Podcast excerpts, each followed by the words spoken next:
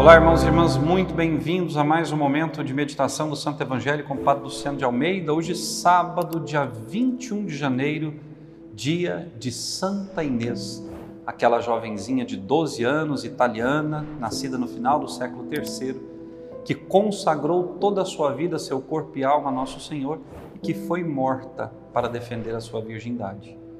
Nos tempos em que nós vivemos, onde as nossas crianças cada vez mais cedo são ingressadas nessa vida sexual, nessa libertinagem toda, Santa Inês é um modelo de pureza, de castidade, de fé e de amor a Cristo. E por intercessão dela, eu quero te convidar a meditar o evangelho de hoje, que está em Marcos, capítulo 3, versículos de 20 a 21. Naquele tempo, Jesus voltou para casa com os discípulos, e de novo se reuniu tanta gente que eles nem sequer podiam comer. Quando souberam disso, os parentes de Jesus saíram para agarrá-lo, porque diziam que ele estava fora de si. Palavra da salvação, glória a vós, Senhor. Eu quero te fazer uma pergunta.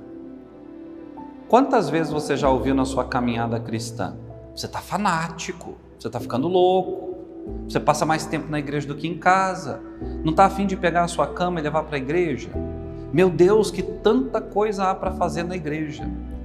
Será que o padre não tem outras pessoas com as quais contar? Você já ouviu isso? Se você ouviu, bem-vindo ao clube, porque eu ouvi muito isso quando ainda vivia na casa dos meus pais, quando era do grupo de jovens, era catequista, quando cantava a missa, enfim.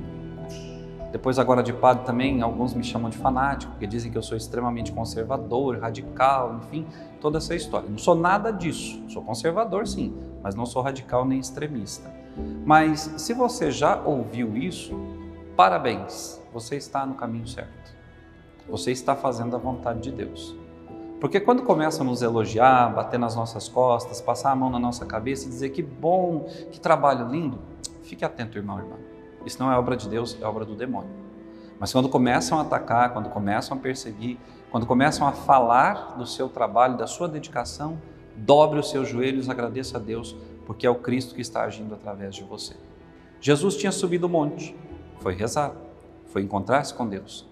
Jesus escolheu os doze em oração, desceu com eles e novamente voltou para Cafarnaum. Chegando a Cafarnaum, havia uma outra multidão que aguardava Jesus. Eles queriam o Senhor. E vejam, Jesus agora não vai mais trabalhar sozinho. Quando ele desce do monte com os discípulos, eles também, em seu nome, com a autoridade que eles haviam recebido para pregar e expulsar demônios, realizam os mesmos feitos. A comunidade começa agora a crescer, a existir. E os discípulos entenderam que eles também deveriam abraçar essa missão, para fazer com que tudo aquilo que Jesus ensinava e realizava chegasse a mais e mais corações. Eu e você que temos o nosso trabalho na vida comunitária, que somos dedicados a alguma pastoral, nós que rezamos, nós que fazemos sacrifícios, nós somos convidados a esse comprometimento com aqueles que o Senhor coloca diante de nós. É muito difícil, uma das coisas mais difíceis que nós temos encontrado nos últimos tempos são pessoas que queiram de fato assumir um compromisso com a vida da igreja, com a vida pastoral, com o trabalho pelo reino de Deus. A grande multidão que às vezes vai à igreja quer receber, mas não quer dar. Acha que dá um, uma notinha de dois ou dez pilas ali, dez reais, perdão, ali na caixinha da coleta e já colabora suficientemente com o processo evangelizador. Que paga o seu dízimo em dia, que não devolve a Deus o seu dízimo e já está bom, não preciso me comprometer com mais nada.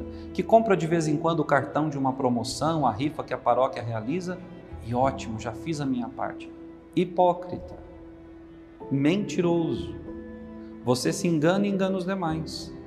Quando o Senhor te batizou, o Senhor pousou os olhos sobre ti e te deu o Espírito Santo para que você tome parte na missão da igreja, para que você faça acontecer o Evangelho no dia a dia, no seu dia a dia, no da sua família e de todos aqueles que o Senhor coloca ao seu redor. Aprenda a viver em comunidade, a trabalhar pelo reino de Deus e você verá a maravilha que é servir. Servir ao Senhor na pessoa do irmão. Você pode estar cansado, destruído de tanto trabalho, mas quando você se dispõe a servir em nome do Senhor, suas forças são renovadas, sua vida se transforma. Quantos homens e mulheres eu já conheci ao longo dessa caminhada no ministério sacerdotal, no tempo de seminarista, na vida comunitária que eu tinha antes de ingressar no seminário? Quantas pessoas eu conheci que eram dedicadas ao reino de Deus, aos trabalhos na igreja e que tiveram o reconhecimento da comunidade. Não que nós façamos algo para sermos reconhecidos, mas quando fazemos de coração, a comunidade reconhece. Quantas vezes na morte dessas pessoas, multidões se reuniram para agradecer pelo testemunho. Hoje nós agradecemos a Deus o testemunho de uma menina de 12 anos, Santa Inês, que não temeu dar tudo o que tinha, ou seja, a sua vida, pela honra do nome de Jesus Cristo e a sua honra própria. O que, que nós temos dado a Deus? Com toda intensidade. Temos dado o nosso tempo? nosso coração, nossos bens materiais? Temos consagrado ao Senhor aquilo que somos e temos? Se não, vamos pelo mau caminho.